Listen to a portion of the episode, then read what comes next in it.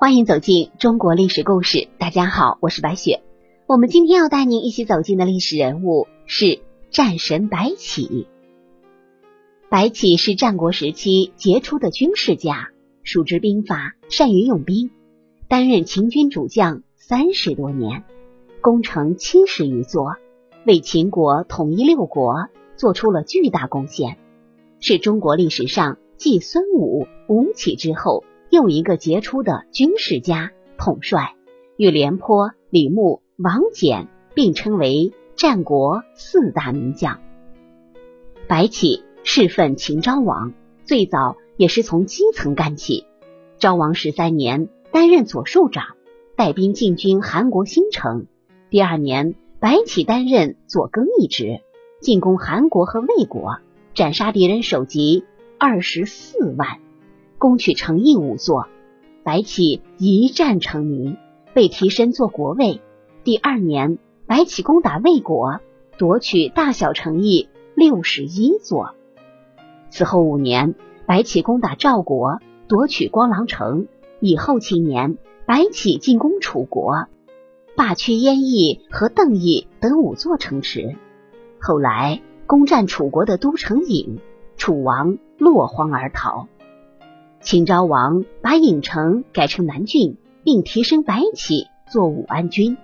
白起凭借自己的军事天分，用不到二十年的时间，完成了从左庶长到武安君的华丽转身。这不能不说是军事历史上的一个奇迹。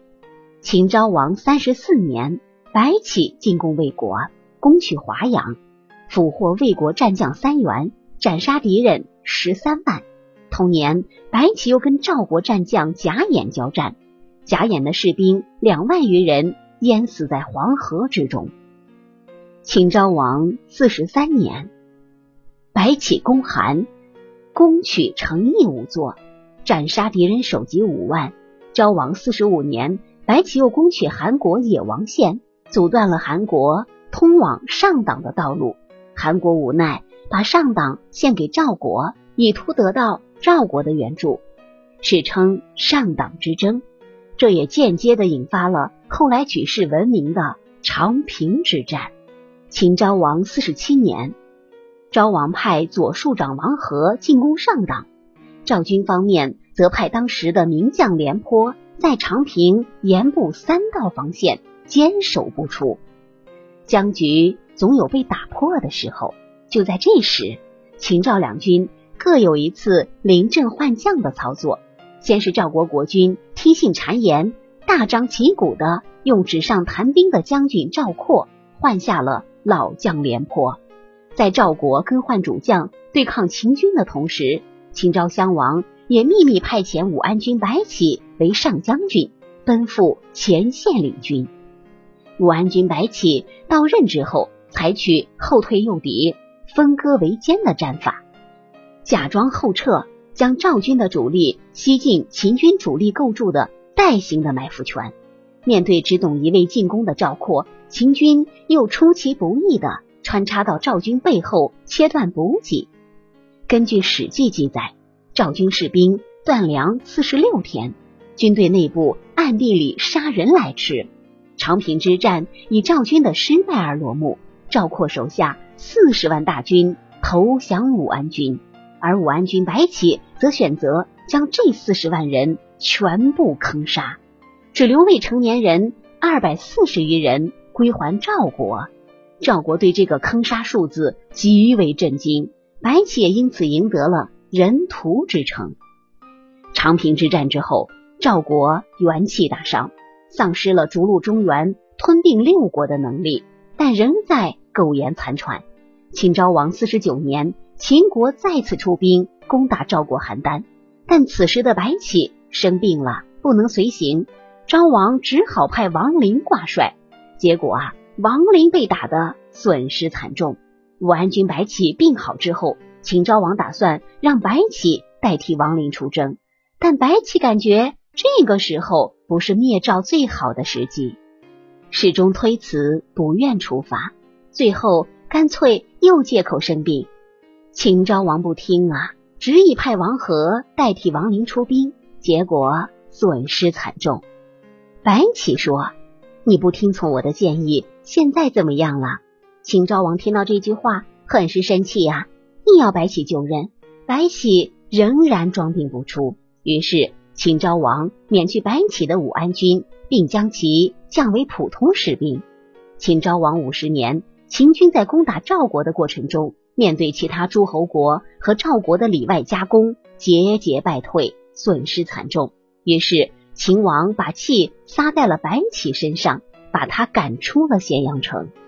白起动身之后，走出咸阳西门十里地，到了杜游，有奸臣向秦王进言说，白起迁居时郁郁不愤，恐有怨言。于是秦王派使者自宝剑一把，让白起自杀。一代杀神人屠白起，就此陨落。我们回顾白起的一生，杀人无数，无愧杀神和人屠之称。但究竟是什么原因造成了白起如此的嗜杀呢？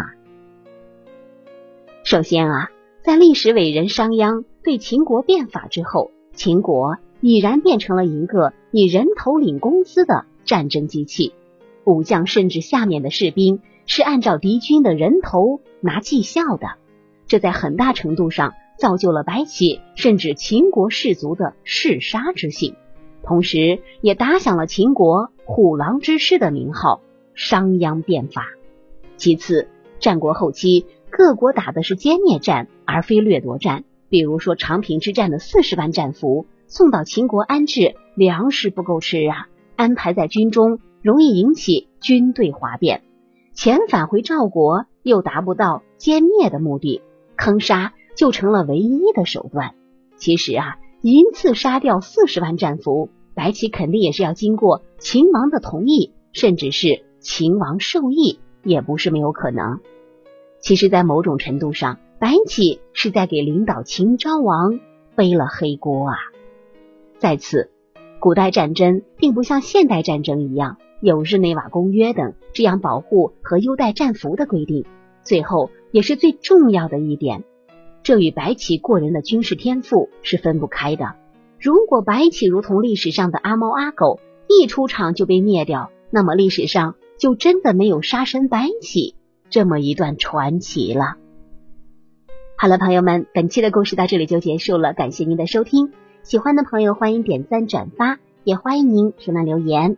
下期我们将和您一起探究历史上真的有蒙恬和蒙毅吗？这两个人又是什么关系呢？我是白雪，下期再见。